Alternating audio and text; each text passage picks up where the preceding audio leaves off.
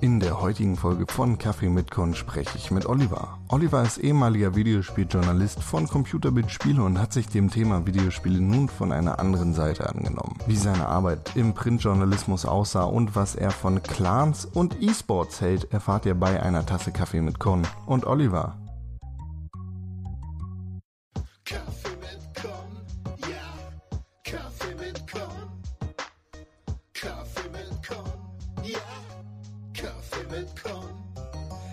Ich bin Oliver Redelfs und äh, ich bin auf die Kaffeeeinladung gefolgt. Das stimmt, ich habe dich zum Kaffee eingeladen und es ist sehr schön, dass du da bist. Ja, ich bin ja eine alte Kaffeetante und äh, das konnte ich mir natürlich nicht entgehen lassen, äh, als ich auf der Gamescom die Kaffeekarte gekriegt habe. Leider ohne Bonus. Ja, ja, das stimmt. Du, du kannst drei davon sammeln und dann wird die abgestempelt und dann kriegst du die nächsten gratis. Super, dann bin ich jetzt hier Stammgast. Der Genau. Kaffee schmeckt sogar. Ja, fantastisch. Ja, äh, du musst natürlich auch dafür bezahlen. Kostet sechs Euro das Stück. Okay, ähm, ich gehe dann wieder. Ja, schön, dass du da bist, Oliver. Olli. Äh, wir kennen uns ja schon ein bisschen länger, äh, aber auf der Gamescom habe ich es jetzt endlich geschafft, dich einzuladen zu einer Tasse Kaffee. Äh, und ich freue mich sehr, dass du da bist. Was machst du? Warum lade ich dich zu Kaffee mit Con ein? Das hier ist ja ein Games Talk. Also das frage ich mich auch. Was mache ich eigentlich und warum bin ich hier? Also, also diese Fragen verfolgen mich ja schon mein ganzes Leben. Ähm, ich bin Gamer seit 1980, 1979. Äh, daraus kann man jetzt schließen, dass ich schon ein bisschen älter bin. Oder vielleicht hast du sehr, sehr früh angefangen. Äh, beides. Mit einem Jahr. Und ähm, ja, seitdem sind Games meine große Leidenschaft, mein Hobby. Ähm, hab dann auch beruflich in der Gamesbranche gearbeitet, arbeite auch nach wie vor beruflich in der Gamesbranche, war 12, 13 Jahre professioneller Spieletester Ja. bei Computerbild Spiele. Damals Europas größtes Fachmagazin für Computerspiele. In den guten alten Zeiten haben wir über 800.000 Hefte im Monat verkauft. Und ja, hab, wie gesagt, über zehn Jahre jeden Tag beruflich gezockt. Das ist ja eigentlich der Traum. Viele Leute träumen davon. Äh, ich glaube, ich habe in der letzten Ausgabe von Kaffee mit Con mit äh, Florian gesprochen, der äh, das auch beruflich gemacht hat. Also Spiele gespielt und dafür Geld gekriegt, um darüber zu schreiben. Das, wie bist du da rangekommen? Wo, wo kam das her, dass du dich da quasi rangewagt hast? Also es war auch tatsächlich bei mir so äh, der Traum meiner Jugendjahre. Ja. Ähm, ich bin damals mit Happy Computer Uh. aufgewachsen, äh, Powerplay, ähm, ASM, aktueller Softwaremarkt, so die ganz alten äh, ersten Fachmagazine für Computerspiele Ja. Und dachte damals immer schon so, boah, da hätte ich mal Bock drauf Ja. mit Spielen mein Geld verdienen, mein Hobby zum Beruf machen, ähm, das ist doch das Größte. Ja. Und ich habe es dann nach dem Abi auch probiert, beim kleinen Fachverlag mich beworben, bin damals leider nicht genommen worden. Hab dann erstmal studiert, Was hast du studiert? ähm, Germanistik, Okay, also Journalistik und point sozusagen. äh, Philosophie. Ja. und ähm, war eine Zeit lang in der Werbung, äh, hab, bin so durch die Kommunikationsbranche gewandert und ähm, hatte dann tatsächlich irgendwann meinen Traum fast vergessen. Hab zwar immer noch leidenschaftlich gerne in der Freizeit gezockt, aber diesen Berufstraum Ja. verloren. Und dann kam es durch einen Zufall. Es war damals Hochzeit der New Economy. Ähm, ich habe damals beim Hamburger Abendblatt Online gearbeitet, das Online-Portal mit aufgebaut. Der Verlag kam dann auf die irrsinnige Idee, äh, das Hamburger Abendblatt Online in Berlin machen zu wollen. ähm, also ich habe es bis heute noch nicht verstanden, äh, hat auch nicht funktioniert. Ich habe gesagt, nie mit. Und äh, durch einen Zufall wurde damals in der Redaktion ein Platz frei. Ja. Und äh, das ist eine andere Geschichte, warum der Platz frei wurde. Und ja, vorgestellt Sofort. und zwei Tage später saß ich in der Redaktion und konnte endlich für Geld zocken. Weißt du noch, was dein erstes Spiel war, über das du geschrieben hast? Ähm, Also in diesem professionellen Sinne. Du hast wahrscheinlich dann auch mal in der Freizeit hier und da irgendwie was geschrieben, oder? Das erste Spiel, was ich tatsächlich getestet habe, weiß ich nicht mehr. Aber ich erinnere mich an meine erste Pressereise. Ja. Ähm, das war damals nach Seattle. Und das ging um eins der Herr der Ringe Spiele. Gab ja damals so eine Schwemme. äh, Auch von diversen Studios äh, unterschiedliche Sachen produziert. Und ähm, ja, das war mein erster Pressetrip. Spiel war scheiße. ähm, aber es war für mich natürlich eine Riesenerfahrung, das erste Mal in den Staaten. Ja. Und ähm, habe das wahnsinnige Glück gehabt, ich habe ein Upgrade gekriegt. Durch Zufall, weil ich sehr spät am Flughafen war und der Flug überbucht war. Und ja, dann durfte ich äh, vorne in der Business Class hinfliegen mit Champagner. Und Da hast du ja den Jackpot gezogen. ja, also es war, ich dachte so, ja, geht gut los. Videospieljournalismus, das äh, lässt sich sehen. Ja, ähm, ich sag mal, es hat natürlich in der Reisegruppe ein bisschen für Unmut gesorgt. ähm, es war auch ein Kollege dabei, der recht groß und äh, recht breit gebaut ist, also gute zwei Meter äh, lang und er war natürlich extrem neidisch, weil er hinten in der Holzklasse eingefärcht saß und ich dann immer mit Prösterchen und Sektglas dann ihm zugeprostet habe. Ja, ähm, aber war schön. Ja, das klingt so. Ähm, und wie lange, du hast dann zwölf Jahre bei Computerbildspiele gearbeitet? Genau. Ähm, ganz klassisch äh, Redakteurstätigkeiten gemacht. Ja. Spieletests, äh, Spiele-Tipps und Tricks, Service-Seiten, ähm, auch mal bei den Sonderheften äh, mitgemacht, ähm, aber auch das Thema digital vorangetrieben. Ähm, als ich anfing, gab es ja noch keinen vernünftigen äh, Internetauftritt von Computerbildspiele. Ist ja in dem Computerbild äh, integriert. Ähm, dann habe ich maßgeblich bei der iPad-Ausgabe mitgearbeitet, die leider nicht so funktioniert hat, wie wir uns das alle vorgestellt haben. Ja. Und ja, jetzt bin ich selbstständig. Äh, Wie, wie, ist das gekommen? Bist du so abgesprungen, als das Ganze mehr in Richtung Videos gegangen ist? Also wenn ich an Computerbildspiele heute denke, dann, dann denke ich natürlich an die Internetseite, wo auch viele Videos präsentiert werden. Ich weiß nicht, wann ich das letzte Mal in der Wildbahn eine Printausgabe von Computerbildspiele gesehen habe. Hast du dich da so ein bisschen, ähm, äh, ich sag mal, verloren gefühlt, weil du nicht mehr schreiben konntest, wie du es halt früher getan hast? Oder? Ähm, es sind verschiedene Gründe. Ähm, zum einen gab es innerhalb des Verlages größere Veränderungen, Ja. ähm, die ich nicht gut fand, wo ich gesagt habe, so, nee, ähm, sehe ich anders. Ähm, und zum Zweiten muss ich ganz klar auch sagen, es gab gewisse Ermüdungserscheinungen. Ja. Ähm, wenn man das über zwölf Jahre gemacht hat, täglich, äh, zocken und auch sich Arbeit mit nach Hause genommen hat, dann ähm, ist es auch mal ein guter Zeitpunkt, mal wieder was Neues zu wagen, Ja. ähm, die ausgetretenen Pfade zu verlassen, wo man sich in seiner Wohlfühloase zwar sehr bequem eingerichtet hat, aber äh, letztendlich ein gewisser Stillstand da war. Ja, klar. Und ähm, ich glaube fest daran, dass man sich als Mensch und auch beruflich äh, immer weiterentwickeln muss.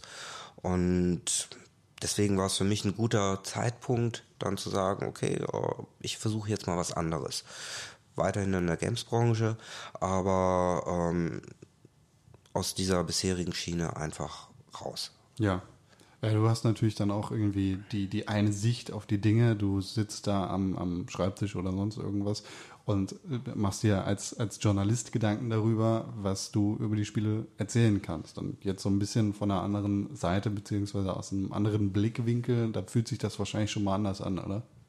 Ja, also ähm, ganz ehrlich, also so nice, wie sich der Job anhört, äh, ist er nicht immer, äh, weil du musst alles testen, auch Games, auf die du keinen Bock hast. Barbies Ponyhof 3. Ja, äh, Landwirtschaftssimulator. Und ähm, ja, jeder hat natürlich sein Genre, wo, wo er sich am wohlsten fühlt, äh, die Games, die er am liebsten zockt. Und ähm, du musst aber trotzdem permanent deine Objektivität wahren und nur weil es vielleicht nicht dein Genre ist oder dein Lieblingsspiel, muss man immer die Fairness und die Professionalität haben, äh, ein Spiel ans, anständig zu testen. Ja. So äh, steckt sehr viel Arbeit, sehr viel Geld in so einer Produktion drin und ähm, nur weil einem subjektiv äh, ein Spiel auf den ersten Blick vielleicht nicht gefällt, äh, heißt es ja nicht, dass es ein schlechtes Spiel ist. Ja. Und ähm, das Zweite, was man auch nicht unterschätzen sollte, man bekommt ja häufig Preview-Versionen und, und, und, ist sehr früh in die Kommunikation eingebunden. Und ja, das ist so, so, so ein bisschen, als wenn ich jetzt schon drei Viertel vom neuen Star Wars-Film kennen würde. Ja, ja. Und dann liegt er auf dem Tisch und du hast dich zwei Jahre, drei Jahre drauf gefreut auf das Spiel. Und hast aber durch die ganze Vorberichterstattung schon so viel ähm, von deiner Freude voraus weggenommen, Ja. ähm, dass du dann nachher, ja, einfach nur noch deinen Test machst und fertig. Und äh, ich glaube, Pornodarstellern geht's ähnlich. ähm, ich glaube, man stumpft natürlich mit den Jahren auch ein bisschen ab. Ja. So, und ähm, ich denke, das ist ein ganz natürlicher Prozess. Routine ist natürlich auch sehr gut, ähm, weil sie äh, hilft dir, äh, so einen Test professionell anzugehen. Du, du weißt, was du machen musst. Aber ähm, auf der anderen Seite behindert sie dich natürlich so äh, einfach fresh Ja. auf eine Sache gucken zu können. Und ähm, deswegen glaube ich, äh, es ist ganz gut, wenn man nach ein paar Jährchen mal was anderes macht. So. Ja, ja. Ähm, aber bevor wir darauf zu sprechen kommen, was du, was du denn danach gemacht hast, ähm, wie kann ich mir das Arbeitsumfeld eines Printjournalisten vorstellen? Sitzt du da tatsächlich den ganzen Tag und spielst dein Spiel, machst die Notizen dazu und tippst einen Text runter? Oder ähm, gehören da viele Meetings dazu, viel redaktionelle Arbeit und Aufarbeitung von irgendwelchen Themen, die auch in dem Heft erscheinen müssen? Ja, also ähm, reine Spielzeit ist, hängt natürlich immer von der Produktionsphase ab. Ja. Ähm, am Anfang der Produktion, wie man das so im klassischen Printzyklus hat, äh, wir waren ein Monats- oder sind ein Monatsheft gewesen. Ähm, online muss man natürlich ganz anders äh, äh, äh, denken.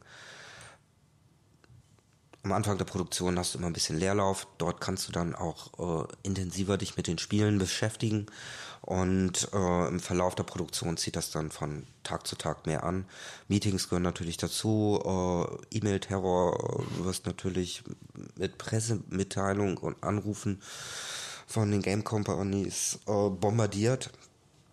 Ähm, das heißt, du hast täglich mehrere Stunden äh, mit Recherchearbeiten, mit Meetings, mit Themenplanung zu tun, dann muss so etwas natürlich auch zusammen mit dem Grafiker, dem Layouter äh, gebaut werden.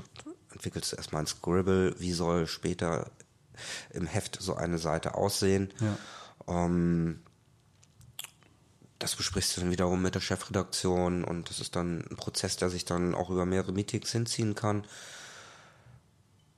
Wenn man die Zeit und die Qualitätskriterien dafür anlegt. Ähm, und ja, deswegen so die reine Spielzeit am Ende einer Produktion ist, geht gen Null, äh, weil da geht es dann nur noch darum, die Seiten zu Ja. produzieren, Texte zu schreiben und, und, und, und, und.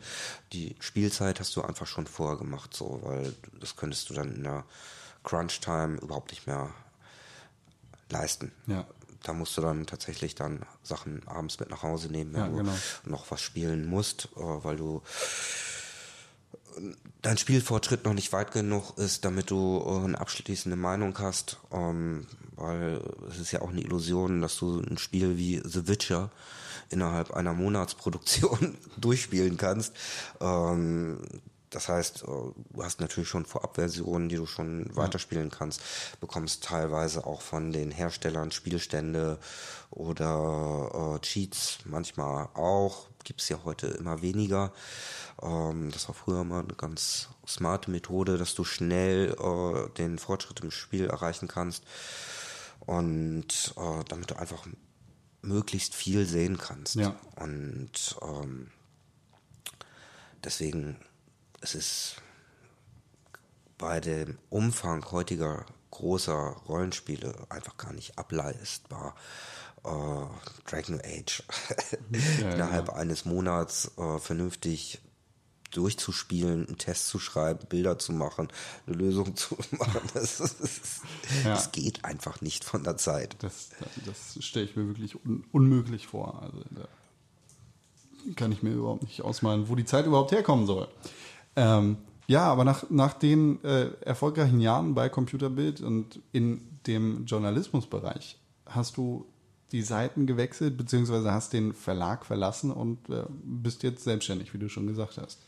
Genau. Ähm, ich habe mich Anfang letzten Jahres selbstständig gemacht, schreibe aber auch nach wie vor. Ja. Ähm, bin als Freelancer unter anderem für den Gamesmarkt tätig. Ähm, der Gamesmarkt ist ein Business-to-Business-Magazin. Ja, genau, ist vielleicht nicht jedem Zuhörer bekannt, weil das Genau, es ist sehr speziell, hat auch eine kleine Auflage, ist aber äh, das wichtigste Fachmagazin für Leute, die beruflich in der Games-Branche tätig sind. Ja. Und ähm, dort geht es über Hintergründe aus der Branche.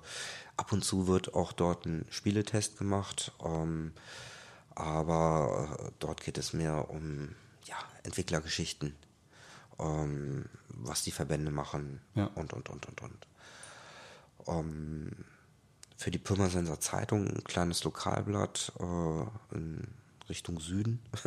Alles, was unter der Elbe liegt, äh, ist ja schon Süddeutschland. Bayern, das Da mache ich äh, viermal im Jahr ähm, eine Multimedia-Beilage. Ja. Als Chefredakteur betreue ich die, wo es auch um Games geht, aber auch um Technik im Allgemeinen.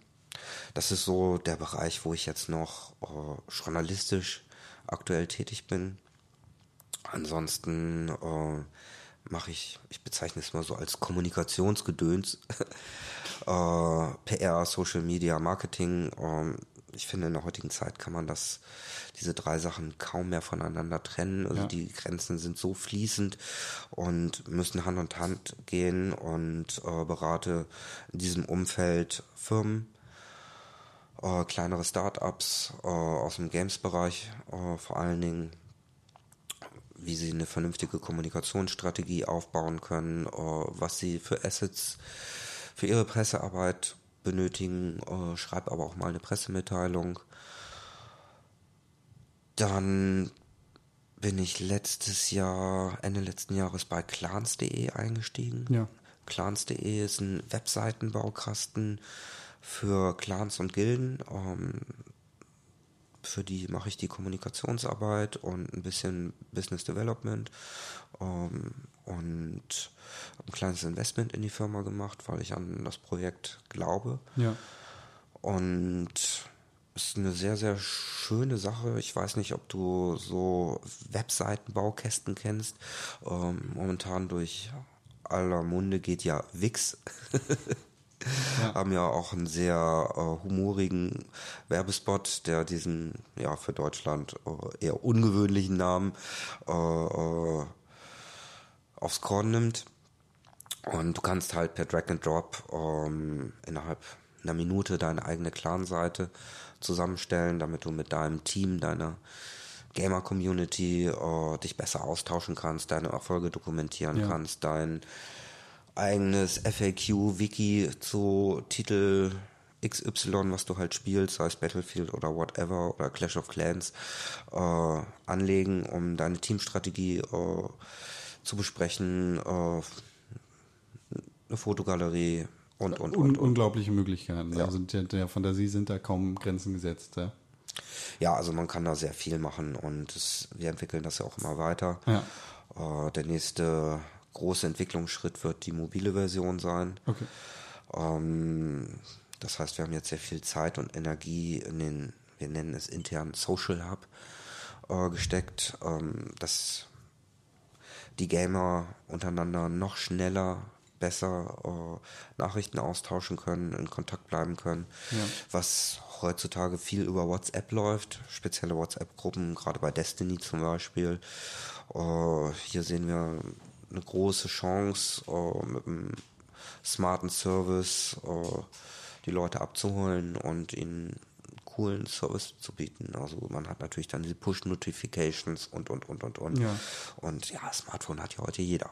Eben, da hast du halt die Informationen direkt zur Hand. Äh, ich, also ich finde das immer ganz interessant, so einen Einblick in andere Welten zu kriegen und andere Welten, damit meine ich halt andere Videospielwelten, die mir komplett verschlossen sind. Ich habe überhaupt nichts mehr mit äh, MMOs zu tun, überhaupt nichts mehr mit kompetitiven äh, Online-Multiplayer-Spielen oder sonst irgendwas. Ich, ich bin da einfach raus. Und ich finde es super interessant, dass so eine Seite wie clans.de überhaupt auf Interesse stößt. Weil in meinem Verständnis gibt es das gar nicht mehr. Für mich sind Clans einfach ein Ding der Geschichte. Das, das war mal so ganz interessant. Ja, wir haben unseren eigenen Clan gemacht, als wir irgendwie äh, in der Schule gewesen sind und immer miteinander rumgespielt haben, Counter-Strike. Das war dann der Clan, was weiß ich was. Äh, aber dass es das heute noch gibt, das finde ich faszinierend, weil ich damit einfach gar nichts mehr zu tun habe. Ja, ich glaube, du bist auch zu alt. Ja. ja. Ähm, ja, es ist schon, schon unglaublich. Also wir haben über das System jetzt 86.000 ähm, Clan-Pages erstellt. Okay. Das ist einmal schon mal ein echtes Fund, nur in Deutschland. Wir haben jetzt seit Ende Juli auch eine englische Version. Ähm, das fehlte bisher noch, damit wir äh, das ganze Angebot auch internationalisieren können. Und aber nur aus Deutschland heraus über 80.000 Clan-Pages erstellt. Das ist schon krass. Das ist- 80.000 Clans, das ist ja fast jeder hundertste Mensch. Nee, Ja, also Moment, es sind, ist natürlich auch ein Prozess. Clans entstehen, leben und sterben wieder. Ähm, du bist ja auch nicht mehr aktiv im Clan. Überhaupt nicht. Aber ich spiele auch nicht solche Spiele, wo ich sowas irgendwie haben könnte. Ich habe so ein GTA Online, GTA Online Crew. Da sind aber auch nur zwei Leute, ich und der andere. ähm, aber das ist halt kein Clan. Ne? ja. ja, aber es ist äh, schon erstaunlich, wie sich der Markt entwickelt hat. Ähm, einer der Gründer äh, von Clans.de, Frederik Keitel, äh, ist ehemaliger Vize-Weltmeister in StarCraft. Ja. Äh, wir haben noch jemand, Philipp Moore, der ist auch Vize-Weltmeister in Counter-Strike. Der kümmert sich bei uns um das Thema Social Media.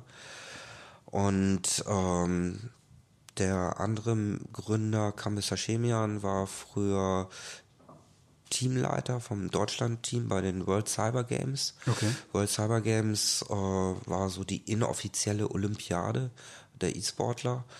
Äh, ist seltsamerweise vor ein paar Jahren pleite gegangen. Okay. Kurz bevor der E-Sport-Boom wieder richtig losging. Ja. Äh, das, der, die erste Halbphase war ja Ende der 90er, Anfang der 2000er Jahre, als es so Als immer Internet größer, war, ne? wurde. Und ähm, wir hatten dann ja auch die Schellhase-Zwillinge, die mehrfach FIFA-Weltmeister waren. Und ähm, das Thema war Mitte der 2000er Jahre auf einmal extrem populär in Deutschland.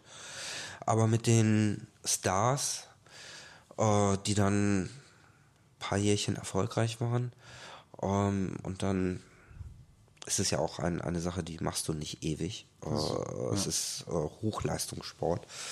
Ähm, meistens ist man mit Mitte 20 mit dem Thema äh, äh, durch. Und es wird, wird tatsächlich viel zu oft belächelt, finde ich, dass das halt Sport ist. Und ich er, erwische mich auch immer wieder bei dem Gedanken, dass es halt, es ist ja kein richtiger Sport, aber es ist halt Sport. Ja. Es ist halt eine, eine Sache, die ich nicht leisten kann, äh, die wir beide nicht mehr leisten können, weil wir tatsächlich schon so alt und überhaupt nicht im Training sind. Das sind äh, also nicht nur Leistungen, die da im Gehirn stattfinden, die ich nicht drauf habe, sondern es sind halt auch körperliche Aktivitäten, die ich nicht drauf habe. Ja. Ähm, größte Krankheit äh, der E-Sportler ist die Sehenscheidenentzündung, äh, wo auch viele E-Sport-Karrieren dran zugrunde gegangen sind. Ja. Äh, ähm, Top-E-Sportler macht, ich, also ich bin mir jetzt nicht hundertprozentig sicher bei der Zahl, aber ich glaube 200 Klicks in der Sekunde. Also äh, wie Schon am Tag. ja, äh, es ist, wenn man Profi mal zuguckt, wie schnell er über die Karte scrollt, äh, Ja. Befehle ausführt, äh, es, ist, es ist Wahnsinn. Ähm, das funktioniert natürlich nur, wenn du täglich trainierst und äh, vor Meisterschaften, wichtigen Matches äh, musst du auch nicht nur täglich trainieren, sondern von morgens bis abends als Vorbereitung, gerade was das Teamplay angeht. Und ähm, da bewegen wir uns ganz klar äh, vom Trainingspensum im Bereich wie andere Hochleistungssportler, sei es der Läufer, sei es der Fußballer, äh, wie jeder andere Profisportler auch.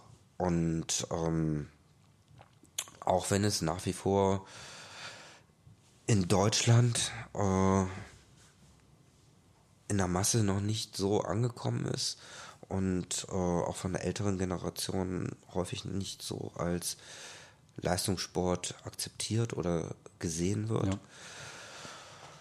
Aber das ändert sich. Ähm, die jungen Leute wachsen damit auf. Ja.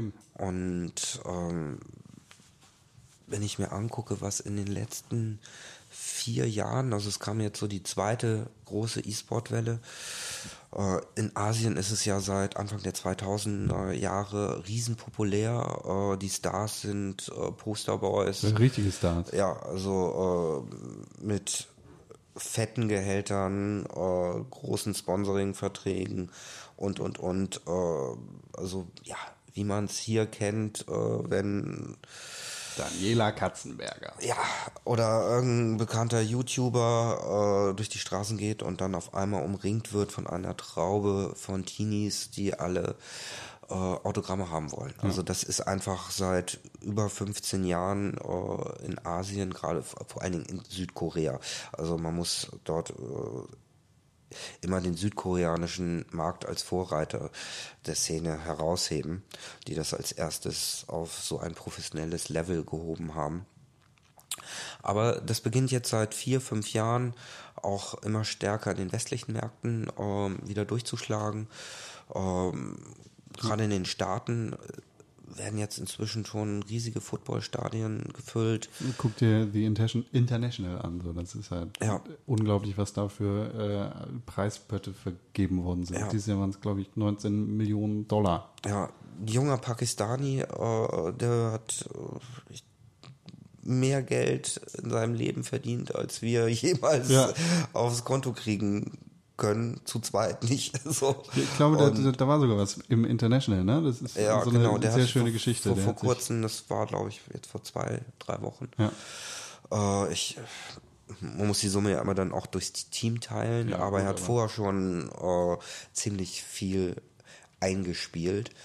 Und äh, ich, also ich lass mich jetzt lügen, äh, ich glaube, waren es Äh, Die, 200 Millionen Pfund. Aber eine, eine gigantische Summe. Ja. Also eine gigantische Summe, selbst wenn es 20 Millionen Pfund sind. Äh, ähm, da kann man auch noch- mit leben. Ja, ich, ich glaube auch. Ja, das ist schon krass. Und den betet ihr dann zu Hause mit clans.de. Genau. Ähm, wir richten uns aber gar nicht jetzt so auf die Super Cracks, auf die äh, äh, E-Sport-Profispieler, sondern ähm, wir sehen das eher wie das Thema Breitensport. Ähm, die meisten Leute spielen in ihrem kleinen Verein Fußball und es gibt nur relativ wenig Bundesligaspieler. Und ähm, wir wollen halt ein Zuhause für alle bieten. Ja. Äh, das heißt, wenn du mit deinen Kumpels irgendwie, äh, weiß ich nicht, das neue Spiel XY total cool findest und ihr wollt euch dort so irgendwie besser vernetzen, weil in-game diese äh, Funktionalitäten, was die Kommunikation, was die Dokumentation angeht, einfach nicht äh, gegeben sind und es kann in der Regel auch kein Spiel wirklich leisten, weil äh, dann das würde sämtliche Funktionalitäten Ja, sprengen. klar. ähm, es ist auch, also es ist ja schöner, eine Seite zu haben, die speziell darauf eingerichtet ist, als irgendwie eine Facebook-Gruppe zu haben. genau. In der vieles verloren gehen kann, wo, wo einfach nicht die Übersicht geboten ist, wie du sie auf einer speziell dafür hergerichteten Seite hast. Genau. Und ähm, kannst dann darüber auch neue Leute akquirieren. Ja. Ähm, sprich, äh, so ein Clan kann ja auch wachsen. Ja. Ähm, also die großen Clans bei uns haben über 100 Mitglieder. Krass. Und ähm, aber es kann auch äh, kleine Clans haben drei, vier Spieler. Einfach nur die Kumpels, die sich miteinander vernetzen wollen. Und ja, also wie gesagt, wir richten uns damit an alle Ja. Gamer. Und äh, wir haben gar nicht die E-Sport-Profis im Visier. Okay. Die haben ihre eigenen professionellen Pages. Äh, da wollen wir gar nicht hin. Ja. Ja gut, aber das ist ein, auf jeden Fall ein sehr spannendes Thema. Aber neben clans.de machst du ja noch ein paar andere Sachen. Ne? Ja, Ja, äh, ich berate unter anderem die Game City Hamburg. Äh, Über, über die haben wir äh, bei Pixelburg schon äh, ziemlich häufig geredet, weil das einfach ein cooler Verein ist. Ich bin einer der Mitgründer der Game City Hamburg. Äh, bin damals von der Pressereise aus Montreal zurückgekommen und dachte so, wow, hier entsteht gerade was richtig Großes. Äh, da passiert was in der Ja. Stadt. Ähm, es ging damals los, dass Ubisoft äh, eine Zentrale dort aufgemacht hat. Ich glaube, dort arbeiten inzwischen 6000, 4, 4 bis 6000 Kommt hin, äh, äh, Leute bei Ubisoft Montreal. Ähm, haben eine sehr coole Uni, die sehr frühzeitig äh, mit der Ausbildung von Top-Leuten für die Branche, sowohl was Art, was äh, Game Design als auch was Coding angeht, ähm, also sehr früh äh, eine spezielle Ausbildung entwickelt für die Games-Branche. Und ähm, EA sitzt inzwischen da, äh, Square Enix, Eidos äh, sitzt da. Sehr viele große Companies haben dort äh, ihre Zelte aufgeschlagen. Das sicherlich äh, befeuert durch eine sehr liberale Steuerpolitik. Ja. Ähm, Sprich, die Companies mussten die ersten Jahre äh, überhaupt keine Steuern zahlen und äh, wurde natürlich sehr viel subventioniert, aber äh, Montreal ist jetzt eine, oder Kanada im Allgemeinen, Vancouver ist auch sehr stark, ähm, eine der stärksten äh, Videospielproduzentenstandorte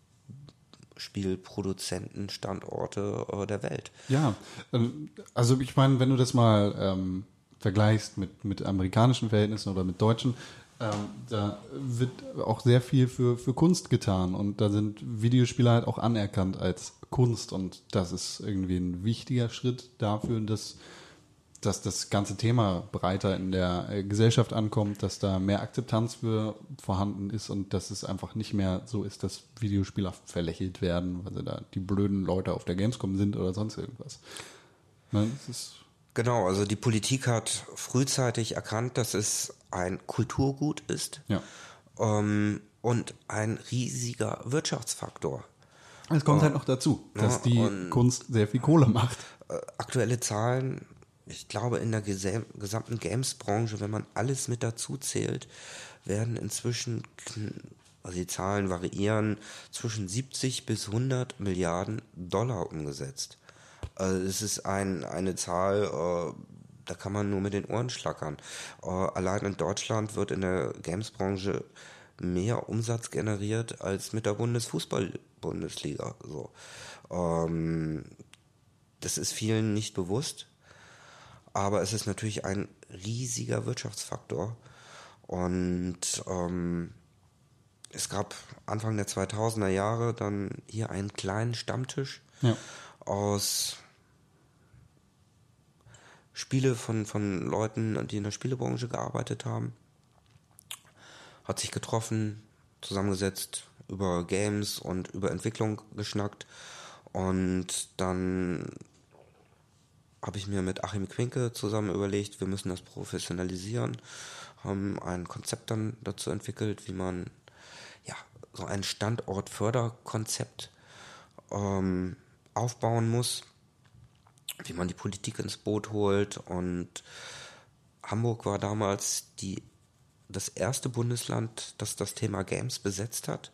Äh, Es gab damals eine Prototypenförderung für junge äh, Games Companies, die ihren ersten Spieleprototypen darüber finanzieren konnten. Dedelic ähm, zum Beispiel war eine der Companies, äh, die während dieser Prototypenförderung äh, ähm, ja, mit Budget bedacht wurden.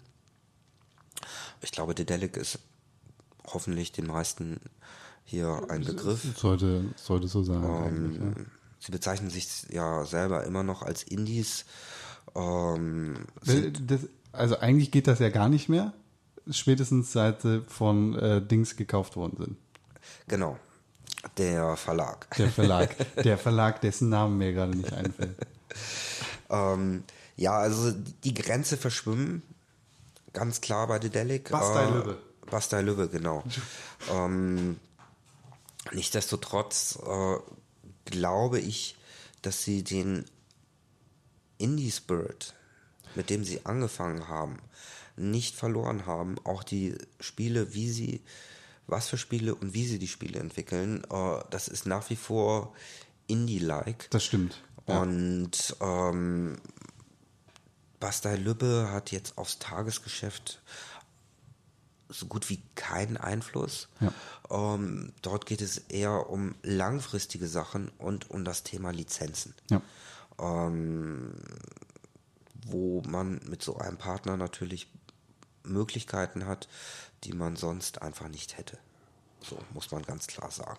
Das, der Delec Benjamin Blümchen Adventure ist auf jeden Fall vorstellbar.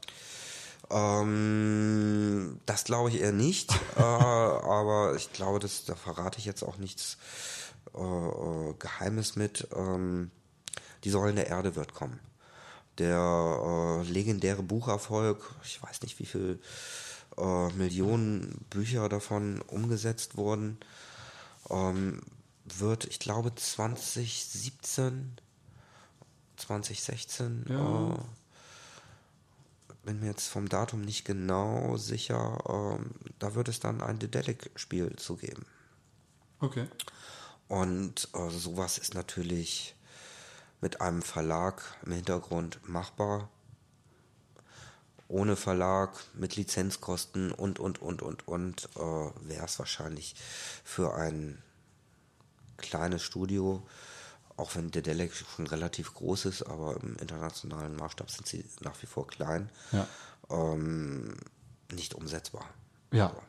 2017 ist übrigens das Datum. Äh, und ich, ich finde, es ist eine Geschichte, die quasi mit der von Telltale zu vergleichen ist. Also n- zwar hat ähm, Dedelic jetzt nicht den Mega-Erfolg des, des ähm, Studios auf einer krassen Lizenz begründet, aber ähm, durch, durch die äh, ja, durch die Partnerschaft oder beziehungsweise durch, durch den Kauf von Bastei Lübbe ähm, ermöglichen, erm- ermöglichen sich halt solche Adventures, die von Lizenzen abgekupfert sind, beziehungsweise die äh, ganz klar Lizenzspiele sind und äh, solche Romane zum Beispiel umsetzen.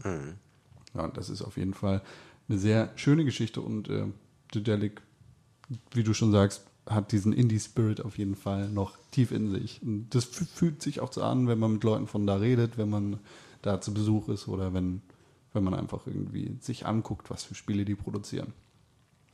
Auf jeden Fall. Also sie haben ja in der Nische angefangen, Ja. Abenteuerspiele Adventures äh, war damals ein als Markt so gut wie kaum noch existent.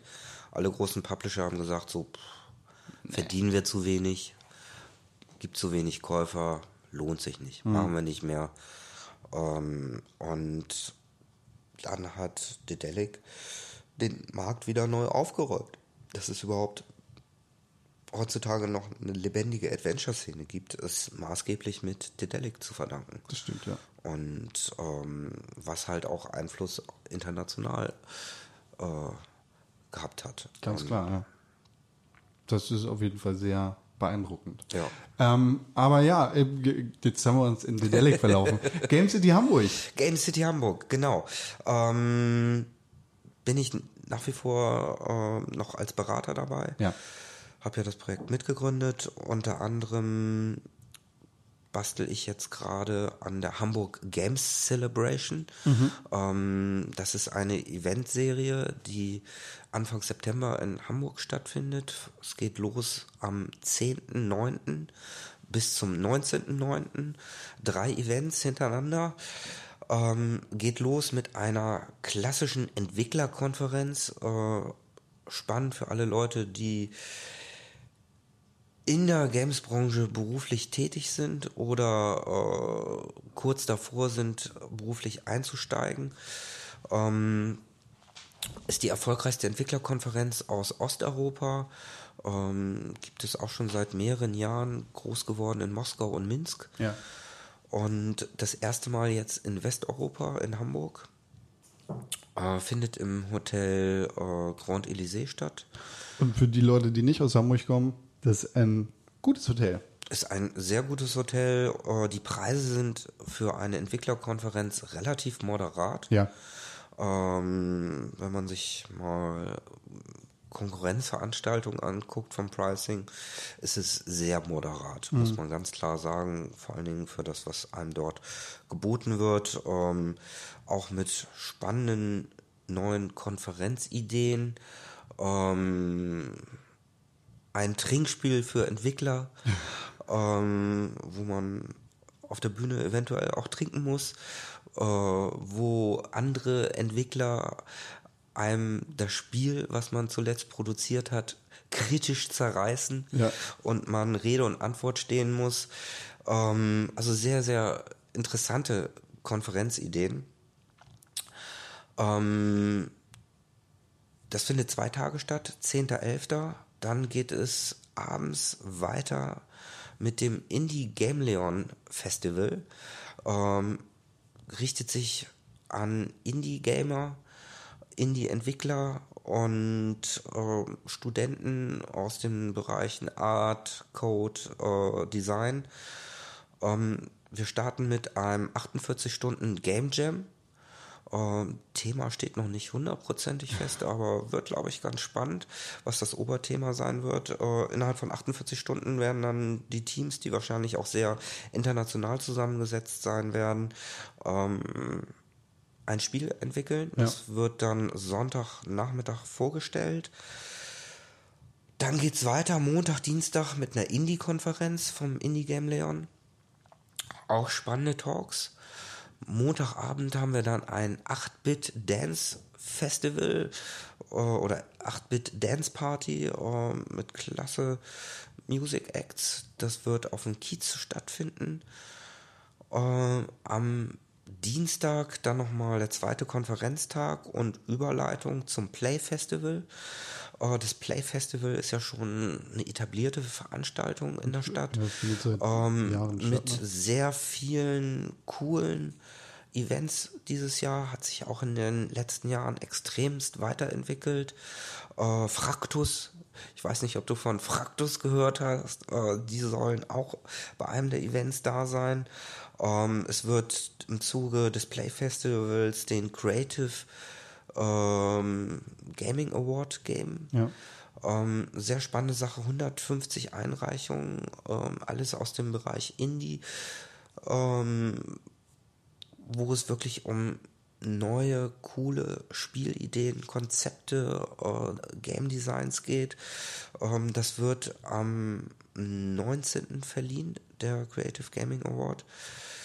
Und innerhalb der ganzen Stadt finden überall Gaming-Events statt, von kleineren Game Jam bis hin aber auch zu Sachen, die für Nicht-Gamer interessant sind, so ein bisschen äh, medienpädagogischen Ansatz. Ähm, auch spannend. Also wa- was ich immer sehr interessant fand, ich weiß gar nicht seit wann das stattgefunden hat, aber ähm, rund um das Play Festival stehen am Gänsemarkt in Hamburg meistens Container. Äh, letztes Jahr waren es zwei Stück, wo eine Couch drin steht, ein Fernseher und ein paar Controller, wo du dich einfach reinsetzen kannst mit jemandem, der da den ganzen Tag ist und Ahnung davon hat, was auf dem Fernseher passiert, ein Spiel spielen kannst. Und das ist, ist einfach eine schöne Idee, sowas zu machen, sowas in die Stadt zu stellen und Leuten zu ermöglichen, reinzukommen und zu spielen. Ja, also die Idee von, vom Playfestival war ja, äh, die Games in die Stadt zu holen, äh, aus der Nische rauszuholen. So ist es ja letztendlich en- entstanden und einfach eine breitere äh, Akzeptanz auch in der Bevölkerung für das Thema Games zu erzeugen. Und ähm, auch bei Lehrern. Weil ähm, auch in dem schulischen Zusammenhang werden Games immer wichtiger. Ja. Ähm, vielleicht äh, kann man das jetzt heutzutage immer noch belächeln, äh, aber wenn man sich anguckt, wie die Informationstechnologie in anderen Staaten schon auch im Schulunterricht eingesetzt wird und wie spielbasiertes Lernen erfolgreich ist, also sprich, was den Lernerfolg angeht, Ja. äh, ist es einfach mal wieder hier überfällig, äh, äh, auch sich mit diesem Thema zu beschäftigen und auch Lehrer, die nicht spielen und dass das vielleicht nicht so toll finden, äh, einfach mit ins Boot holen. Ja. Muss so, um diese Entwicklung äh, voranzutreiben und nicht wieder zu verschlafen. Ja, da so ein bisschen zu sensibilisieren.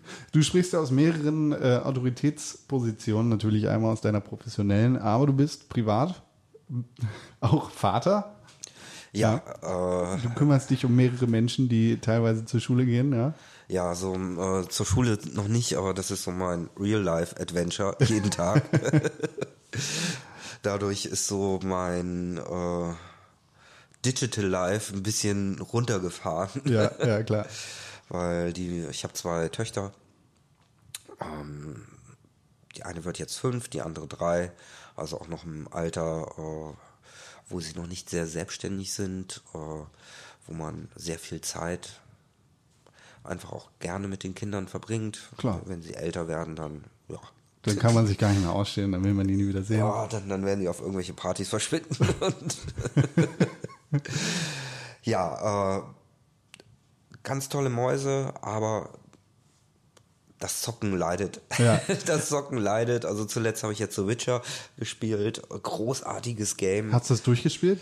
Äh, ich bin ja auch einer der langsamen Spieler. Ja, ja. Ich kann ja auch keinen Quest auslassen. Und dann bist du ja bei Witcher genau richtig. Ja, äh, von daher, ich glaube, ich habe jetzt schon 60, 70 Stunden auf der Uhr. Ja. Und äh, ja, also ich habe vielleicht 20, 30 Prozent vom Ja, ja, Spiel gut. gesehen und äh, arbeite mich da so langsam, langsam durch. Also wenn ich bei dem Tempo bleibe, dann Nächstes äh, Jahr. Vielleicht schaffe ich es bis zum neuen Witcher-Spiel fertig zu sein. Ja, aber das ist krass, dass du dich da so durchschälst, nebst deiner väterlichen Arbeit. Ja, so äh, Games sind und bleiben meine große Leidenschaft Klar. und ähm, ich muss ganz ehrlich sagen, ich bin in den letzten Jahren ein bisschen zum Casual Gamer mutiert. Nein. Doch. Ah ja gut, aber ähm, irgendwann kommt dann sicherlich der Moment, in dem du solche Spiele auch mit deinen Töchtern zusammen genießen kannst, oder? Zeigen die da Ja, ich irgendwelche versuche sie ja schon ranzuführen. Ja. Hier hast du das iPad. Genau, äh, habe dann auch sehr fleißig äh, Kinderspiele schon runtergeladen. Auch das interessiert mich natürlich Ja. wiederum, äh, weil ich sehr, sehr spannend finde, äh, was es in dem Markt, in dem Segment gibt. Ähm, wie die, die Spielkonzepte aufgebaut sind, äh, was funktioniert, was nicht funktioniert, wie monetarisieren solche Spiele, ganz wichtiger Faktor, gerade in Zeiten von Free-to-Play, äh, was muss man bedenken, wenn man in dem Kinder- und Jugendmarkt unterwegs ist, ähm, dass einfach auch noch diese Games Experience da bleibt. So ist es, man muss halt einen ganz anderen Ansatz fahren als äh, klassischen Mobile-Markt. Ja. Und äh, finde ich sehr, sehr spannend. Die Kinder lieben das iPad. Und ähm, ja, ich züchte mir sozusagen meine Konkurrenten für die Konsole langsam heran. Ja. ähm, du, du sagtest vorhin, äh, du spielst Spiele seit 1979 oder 1980. Ja, ungefähr so. Ich Eins weiß es jetzt nicht mehr genau. Wie, wie, wie bist du dazu gekommen? Was war so dein, dein erstes Spiel? Also du kannst dich nicht mal Mein erstes erste Spiel, das kann ich dir noch genau sagen, äh, das war in einem Kaufhaus. Ähm, damals gab es in den Kaufhäusern immer so wie Glasvitrinen, Ja. wo dann äh, Sachen drin standen. Das war von Nintendo, so ein kleiner Handheld. Äh, ich frage mich jetzt nicht mehr, wie das hieß. Hatte äh, einen kleinen monochromen, monochromes Display. Und äh, da gab es dann verschiedene Spiele. Bei einem musste man äh, Kokosnüsse auffangen und bei dem anderen musste man mit einem Boot von der einen Seite zur anderen Seite rüber zwei Buttons, mehr war es nicht. So, das war mein erstes Spiel, wo ich total angefixt war. Und natürlich die Atari-Konsole mit Pac-Man und Donkey Kong und was es damals alles gab. Ja. Und damit habe ich angefangen. Also ich habe Pac-Man nicht durchgespielt. Ja. Bis heute nicht. Bis heute nicht. Ich. Das ist ja auch einer dieser Endless Games. So. Ja. Äh, aber ich habe sehr viel Zeit mit Pac-Man verbracht. Ja, ir- irgendwie hat jeder da auch mal irgendwie ganz viel Zeit mit Pac-Man verbracht. ja, also jetzt auf nach wie vor großartiges Spiel. Und Frogger. Und sie kommen ja alle wieder. Wenn, wenn ich mir jetzt Crossy Roads angucke, Ein groß, fantastisches Spiel. großartiges Mobile Game, äh, cooler Style, äh, Retro, äh, Pixel Look, sieht super fantastisch aus, smartes Gameplay, aber letztendlich es ist Frogger. Genau. So, ne? Und äh, gab's alle schon mal. Es ist wie mit der Mode. Ja. Also Videospiele werden recycelt und das ist auch gut so ein bisschen. ähm, eine Frage interessiert mich und die brennt mir unter den Fingernägeln, bevor wir uns jetzt zum Ende hin bewegen. Ähm, du hast vorhin erwähnt, in deiner journalistischen Arbeit hast du immer auf Objektivität geachtet und da ist bei Computerbildspiele wahrscheinlich auch die Maxime gegolten, Objektivität in unseren Tests ist das Wichtigste. Äh, Bist du da selber sehr von überzeugt oder war das einfach so, weil es das bei der Arbeitsstelle gab und weil das da die Vorgabe gewesen ist? Ähm, als ich dort anfing, haben wir nicht mal unter die Tests unsere Namen untergeschrieben, Ja, ähm, um einfach diese Fahne der Objektivität hochzuhalten. okay. Ähm, man muss da zwei Sachen unterscheiden. Äh, Im klassischen Journalismus versucht man eine möglichst neutrale Position einzunehmen, sämtliche Aspekte zu beleuchten, pro, contra Meinung einzuholen, damit der Leser, der Zuschauer ähm, am Ende einen guten Überblick hat und sich seine eigene Meinung bilden kann. Ja. Ähm, wenn ich mir jetzt heutzutage die Let's Play-Szene angucke, ähm, die ja sehr stark von Subjektivität, das eigene Spielgefühl, ähm, ich bin dabei, wenn ich zugucke, das ist Gronk ist mein Kumpel, mit dem sitze ich zusammen auf der Couch und er spielt mir was vor. Äh, funktioniert auch, ist aber ein komplett anderer Ansatz. Und ich denke, es muss beides geben. Und äh, ich finde es auch nach wie vor gut und wichtig, dass es einen klassischen Games-Journalismus gibt, auch wenn er sehr unter Druck ist, aufgrund der wirtschaftlichen Situation. Ähm, Printauflagen sinken immer weiter ins Bodenlose. Den Printmarkt wird es in naher Zukunft nicht mehr geben. Äh, neue Erlösmodelle müssen gefunden werden, aber ja, da will ich jetzt gar nicht so abschweifen. Das ist ein Thema für einen anderen Tag. Ja, okay. Ähm, gut, nee, dann hat sich die, äh, der Rest in, für mich auch jetzt schon in Luft aufgelöst. Du hast alle Fragen beantwortet, die ich da in Folge drauf gehabt hätte. Toll. Also, also die guten, äh, professionellen Fachmagazine für Games, äh, weil dieses Thema ja immer wieder aufkommt, so, da hat sich nie jemand kaufen lassen.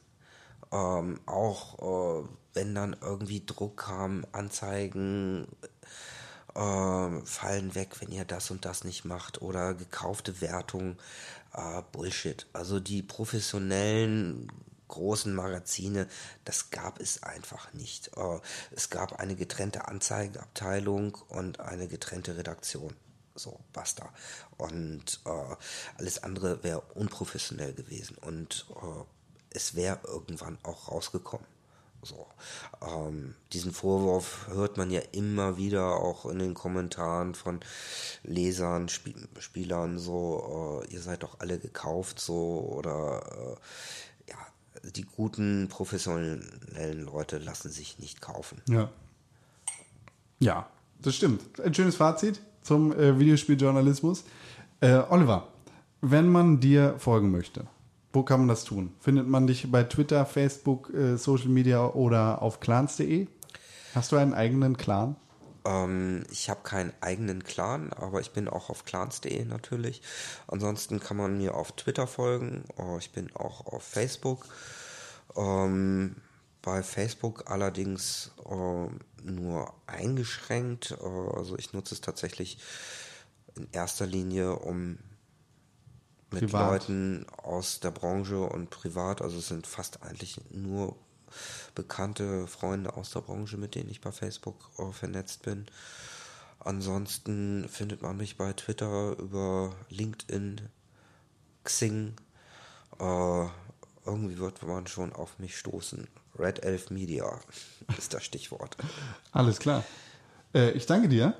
Hat mir sehr viel Spaß gemacht. Und wir sehen uns spätestens äh, auf dem äh, Play 15 Festival und den Aktivitäten drumherum. Das will ich doch stark hoffen. Hat mir auch Spaß gemacht. Vielen Dank fürs Zuhören. Das war Kaffee mit Con und Oliver. Schön, dass ihr bis zum Ende dabei geblieben seid. Alle Informationen zu Oliver findet ihr natürlich wie immer auf www.pixelburg.tv. Links zu seinem Twitter-Account, Links zu clans.de und allem, was ihr sonst noch braucht, findet ihr natürlich jetzt zu Oliver, aber für alle anderen Gäste findet ihr das natürlich auch. Natürlich gibt's auf www.pixelbook.tv noch eine ganze Menge mehr. Zum Beispiel News, Artikel, Videos, Podcasts, eine neue Fernsehsendung. Habt ihr schon von Overtime gehört? Ja, nein, vielleicht? Schaut doch mal rein. Ja, eine ganze Menge zum Thema Videospiele auf www.pixelburg.tv. Ich bin mir ziemlich sicher, dass es nächste Woche eine neue Folge von Kaffee mit Con gibt. Die Zeiten der Dunkelheit sind vorbei, die Zeiten der technischen Probleme, der persönlichen Probleme und dem ganzen anderen Kram, der dafür gesorgt haben könnte, dass eventuell ein paar Wochen Kaffee mit Con nicht da gewesen ist. Man weiß es nicht, ich weiß nicht, wovon ihr redet. Ich habe überhaupt nicht zugehört. Äh, die sind natürlich vorbei. Wenn ihr bei Kaffee mit Con zu Gast sein wollt, und ich würde mich sehr freuen, wenn ihr bei Kaffee mit Con zu Gast sein wollt, dann schreibt eine E-Mail an podcast.pixelbook.tv mit dem Betreff Kaffeegast. Stöbert ein bisschen durch pixelbook.tvs Annalen, hört euch ein paar Folgen Kaffee mit Con an, hört den Pixelbook Podcast, der jeden Donnerstag auch auf www.pixelbook.tv erscheint und schaut natürlich rein in Overtime, die zweite Folge kommt an diesem Wochenende am Samstag auf Tide TV und am Sonntag bei Rocket Beans TV. Und natürlich in der nächsten Woche sind wir wieder da mit einer neuen Folge Kaffee mit Con.